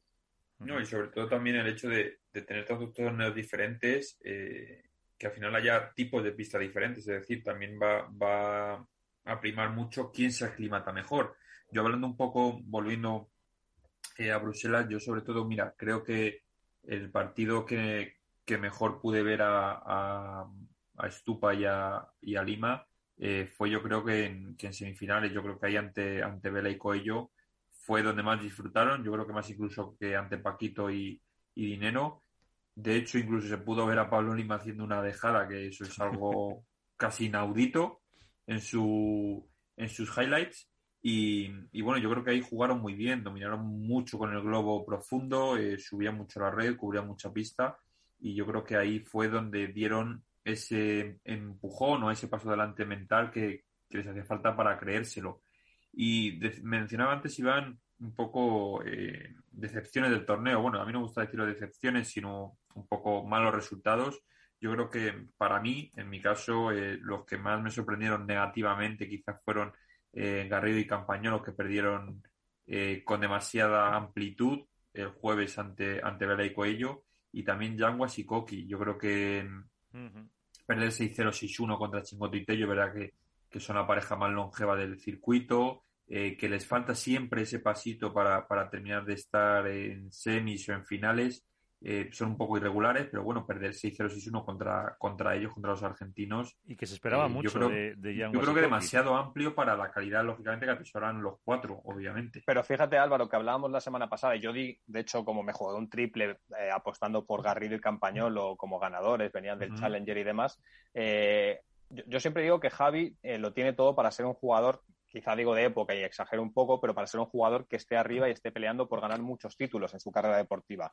Pero lo que le falta es la regularidad de tener que eh, estar rindiendo siempre a un nivel alto. Y en ese partido en concreto que, del que tú hablas, es evidente que Javi no estaba de cabeza. Y se notó, le pesaba mucho el error, eh, no se atrevía pero se precipitaba y sin embargo Campañolo, que probablemente sea un jugador que tiene a lo mejor menos talento que su compañero, estuvo mucho más metido en el partido, supo mantener el ritmo en según qué momentos y a Javi le hace falta dar ese paso. Talento lo tiene todo, cualidades eh, innatas, pero le hace falta no ser el jugador que rinde a favor de corriente, sino ser el jugador que cuando las cosas no van bien es capaz de capear el temporal y sacar la mejor de sus versiones, porque ese es el salto que han dado los Galán, los Lebrón, los Tello, no, olvidemos Tello, por ejemplo, sin ir más lejos. Tello era un jugador al que todos señalábamos que se precipitaba en exceso, que cuando llegaban los momentos determinantes de los partidos, pues que no acaba de definir, que solo era remate y demás. Y esos jugadores acaban dando el paso para ser jugadores regulares que se cuelen en el top 5 y demás. Es verdad que Javi tiene 20 años todavía. Sí, parece que hablamos mucho de él, ¿no? Parece que tiene 26 años ya, pero es que tiene 20 años todavía. Esa, esa pausa mental, lo que dices tú, ese asentarse un poco más eh, de cabeza en, los partidos, entrar mejor en los partidos y sobre todo eh, navegar contra corriente es lo que, lo que quizá le falta. Y yo creo que fíjate, por ahí por ahí andan los tiros, yo creo que también en, lo que es la pareja eh, Coqui y Yanguas. Yo creo que quizá de acuerdo. A Yanguas le falta sobre todo, en, mi punto de vista, eh, quizás esté equivocado, pero a Yanguas también le falta ese pozo, lógicamente es un jugador muy joven y que tiene que mejorar muchos aspectos. está muy bien asesorado, obviamente, en M3 y demás, pero yo creo que le falta ese pozo, todavía ese saber eh, cuando no se juega de muñeca y los golpes no entran, eh, cómo resetear un poco la cabeza, eh, cómo volver a empezar otra vez, en, volver a meterse en el partido, volver a ir escalando mentalmente. Y yo creo que eso quizá también lo que le falta a estas parejas que son jóvenes, con muchísimo, muchísimo talento, pero que lógicamente están muchos pasos por detrás de, otras que han trabajado y llevan trabajando mucho tiempo ese, es, la toma, la toma de decisiones, ¿no? Que se habla muchas veces de ella, que es según qué momentos, cuando las cosas no van bien, pues a lo mejor te conviene estirar el punto dos, tres pelotitas más y el siguiente tomarte 10 segundos más para sacar y darle otras dos pelotas y no jugarte una ficha, como se dice, o no jugártelo al sí, Pero, Alberto, ¿tú crees que eh, en este tipo de parejas, Garrido Campañolo, Jan Wascoki, son muy iguales, son muy paralelos. No hay uno que destaque, no hay uno que, es, que sea el líder, no hay uno que diga yo estoy aquí, yo dirijo, yo te ayudo. ¿Sabes? Como son, son como muy planos, ¿no? Son muy iguales, nadie quiere destacar sobre el otro y a lo mejor ese es el problema, el que, Garrido con Campañolo está jugando con un, con un tío que, que, pega mucho. Garrido siempre ha sido, como quien dice, el segundo espada de sus parejas y ahora a lo mejor tiene que dar ese paso adelante o con Mind Yanguas con Coqui, yo les veo muy equilibrados, muy paralelos, y que a lo mejor uno de los dos es el que tiene que decir, por aquí, vamos a hacer esto, vamos a tirar. No sé, es mi opinión. No sé yo, creo que en el caso de Javi, Javi sí está dando ese paso. ¿eh? Lo que pasa es que la evolución o su consagración pasa porque ese paso sea más constante. No ocurra solo en un challenger concreto, sino o en una final en Miami, que no, no olvidemos que han llegado a una final de un Open de la primera temporada sino que le hace falta hacerlo con regularidad porque Javi está llamado a estar metido en el top 5, pues diría que los próximos 10 años. Entonces, eso es lo que se le exige desde fuera. Ahora tiene que estar preparado y es un proceso eh, deportivo y vital el que tiene que vivir para ser capaz de tener la cabeza suficientemente fría en según qué momentos y cuando las cosas no se dan, pues tener soluciones y argumentos como para poder sacar adelante otro plan de juego. Campa yo creo que es en este caso, él sabe cuál es su rol, que es el, el trabajador de la pareja. Y, y, es el que arma un poco el punto, aunque evidentemente es un jugador que pega y pega mucho, pero es el que trabaja más para, para Garrido. Y sí comparto lo que dices, Iván, en el caso de la pareja Mike y, y Koki, porque eh, eh, da la sensación muchas veces incluso que en el caso de Mike y de Koki como si jugaran en puestos, en posiciones diferentes, ¿no? Como que Mike tendría que ser el revés y Koki tendría que ser el drive, por el estilo de juego. Mike es un drive muy, muy, muy agresivo y Koki es un revés que no es que no sea agresivo, sino que es un revés que tiende mucho más al volumen de juego. Entonces ahí sí que sí, sí, Yo ahí sí que estoy totalmente. Yo a veces si cambiasen en algún punto, como hacen a veces cuando sacan y que se cambian, se ponen al australiano, se cambian, yo creo que a lo mejor ahí se, alguno se descubre decir, coño, ¿qué hago jugando yo a la derecha cuando tengo que jugar a la izquierda? Porque Ñanguas, aparte de, ser agresivo, tiene una altura increíble, una muñeca increíble. Coqui es más bajo. Eh, o sea, es lo que dices, es la, como la antítesis de los jugadores habituales de pádel, ¿no? Yo creo que, oye, a lo mejor les, hemos dado, les has dado una idea y les hemos dado una idea y vemos cambios en el próximo torneo de Dinamarca. Yo creo, que, el año pasado, por estas fechas, eh, perdón, estaba, es que estoy intentando recordar, pero no, no llego yo para tanto. Eh, hablábamos muchas veces en este programa con, con estos chicos, con Iván, bueno, Arturo está con Vela, con Koki, con eh, Yanguas entró varias veces, eh, también la, New Wave, Leal estuvo y, y, y que no, no han terminado este año de romper, no los hemos visto en, en, posiciones en posiciones altas. Bueno, porque hay una generación en medio, Miguel. Que por eso digo que es que también tiene que ser un poquito eh, difícil o frustrante incluso para ellos.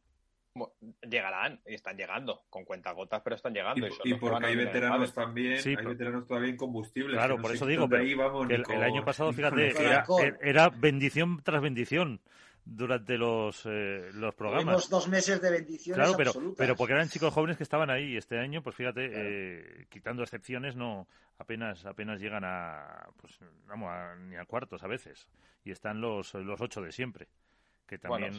el ranking se ha sentado un poco en la parte de arriba, es verdad. Y que las parejas, eh, al final, los jugadores más veteranos pues intentan bloquear su posición para no caer porque en juego hay pues una temporada entera, también hay muchos patrocinios, hay un price money este año bastante más suculento y eso hace que romper ese techo sea más complicado. Si miramos de la pareja 9 para abajo, cuando nos encontramos a muchos de esos jugadores, ¿no? Arroyo, Ramírez, Yanguas, Nieto, eh, Rico, todos esos jugadores que estaban ahí, Leal, por ejemplo, que ya no se habla de él, pero que, estaban por ahí y que ahora dar el salto a meterse en las ocho eh, que es, es que muy, muy, muy complicado, pero van a llegar. ¿eh? Yo no tengo ninguna duda que van a llegar. seguro. tendremos que hacer lo que dice Bote, de resetearnos nosotros también, resetear la magia y, meter otras bendiciones. No, yo creo que también aparte ellos eh, tienen un hándicap grande, a mi entender, que es que este año, claro, no tienen los Challenger. O sí, bueno, sí los tienen, pero claro, no compiten no los en los Challenger. No los compiten en los Challenger. Con lo cual, ese paso que quizás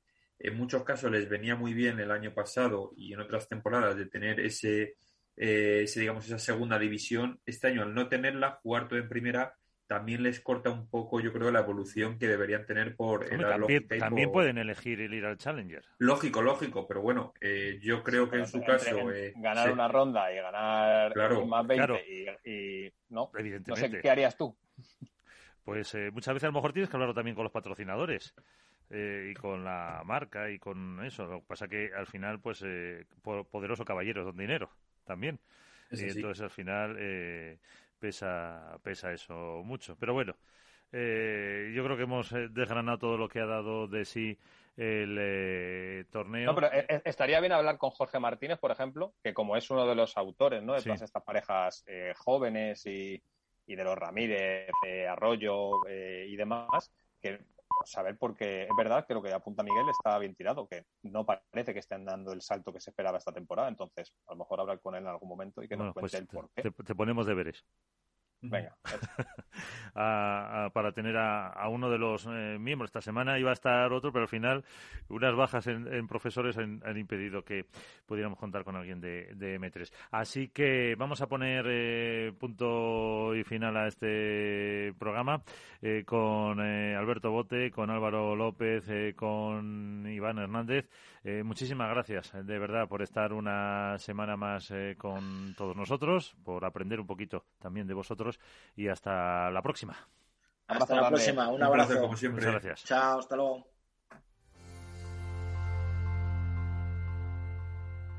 En Capital Radio, esto es Padel, con Miguel San Martín.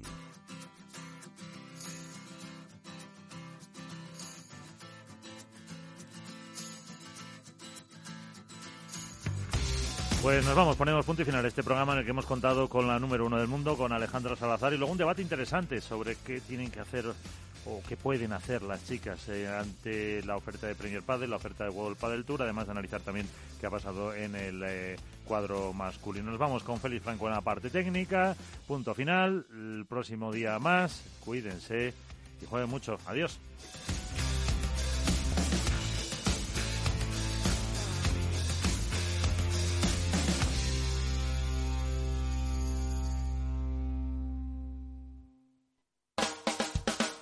Capital Radio.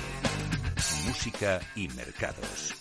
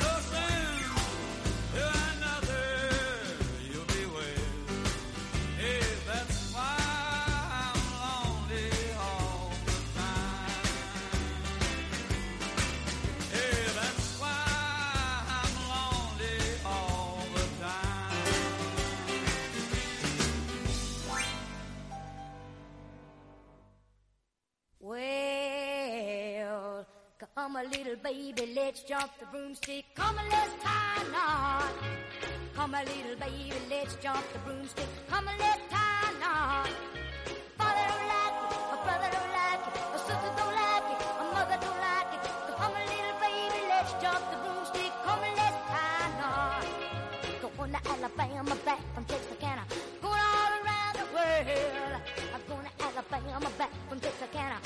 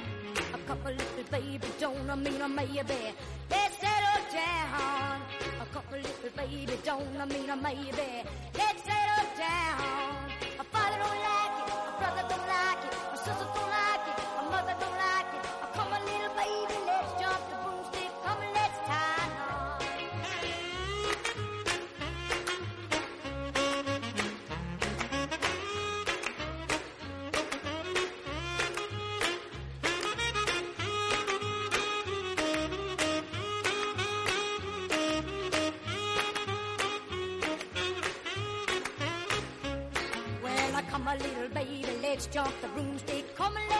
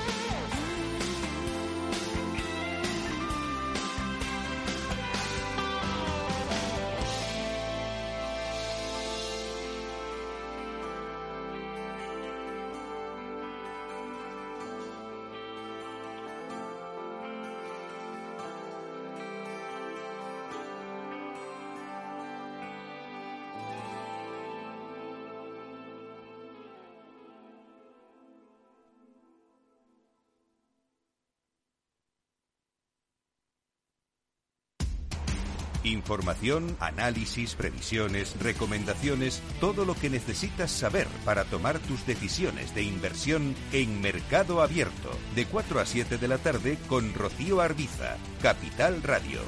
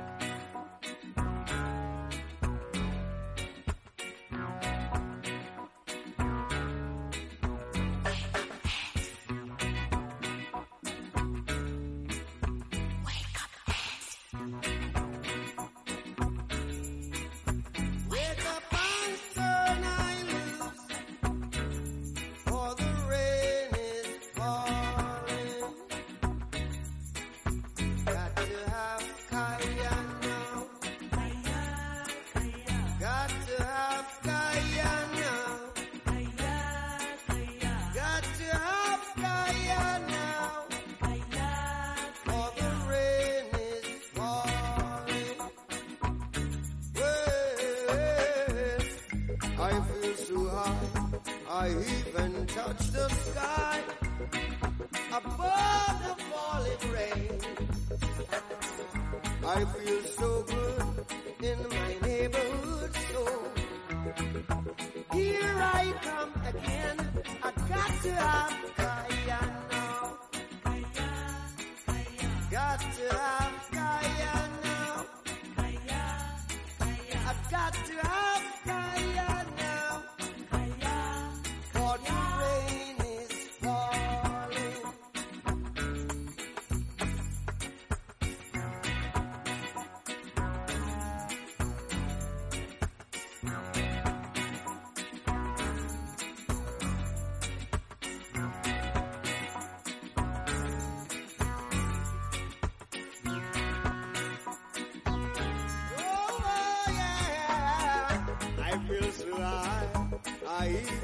Just.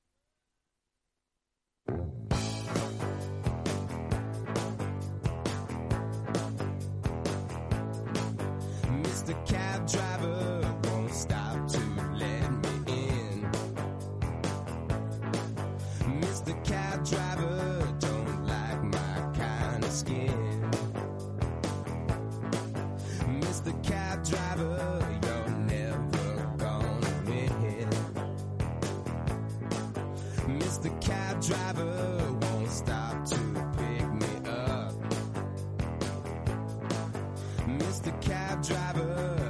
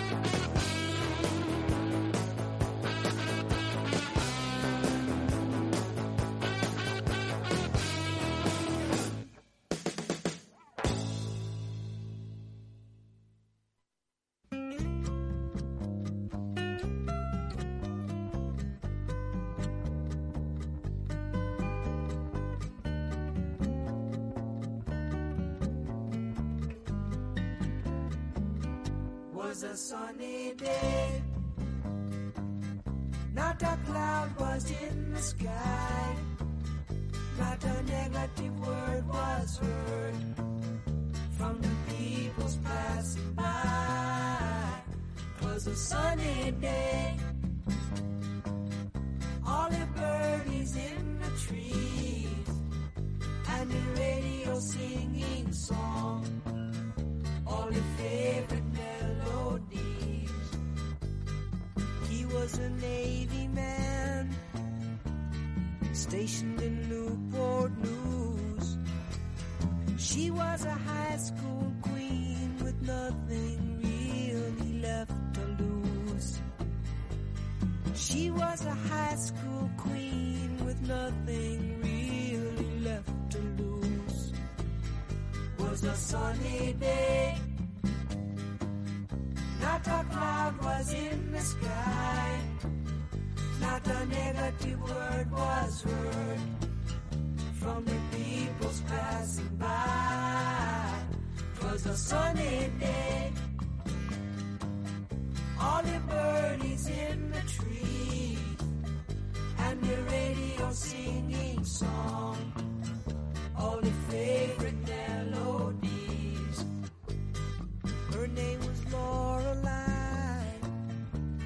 She was his only girl. She called him Speedo, but his Christian name was Mr. Earl.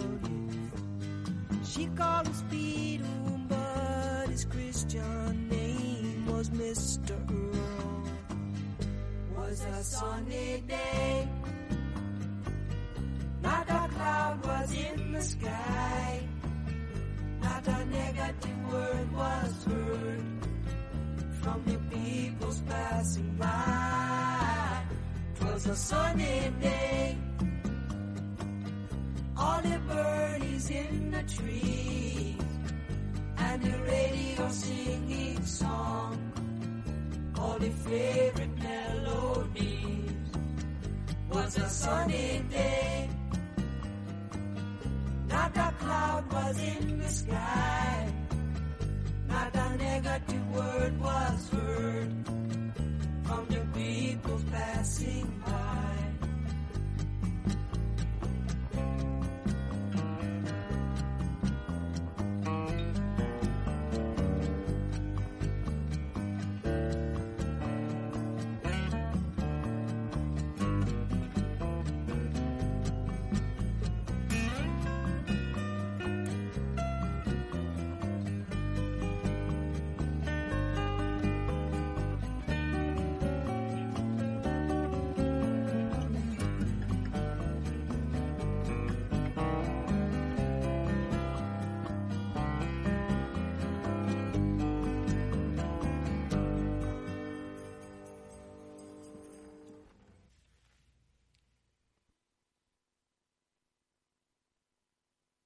Capital Radio. Siente la economía.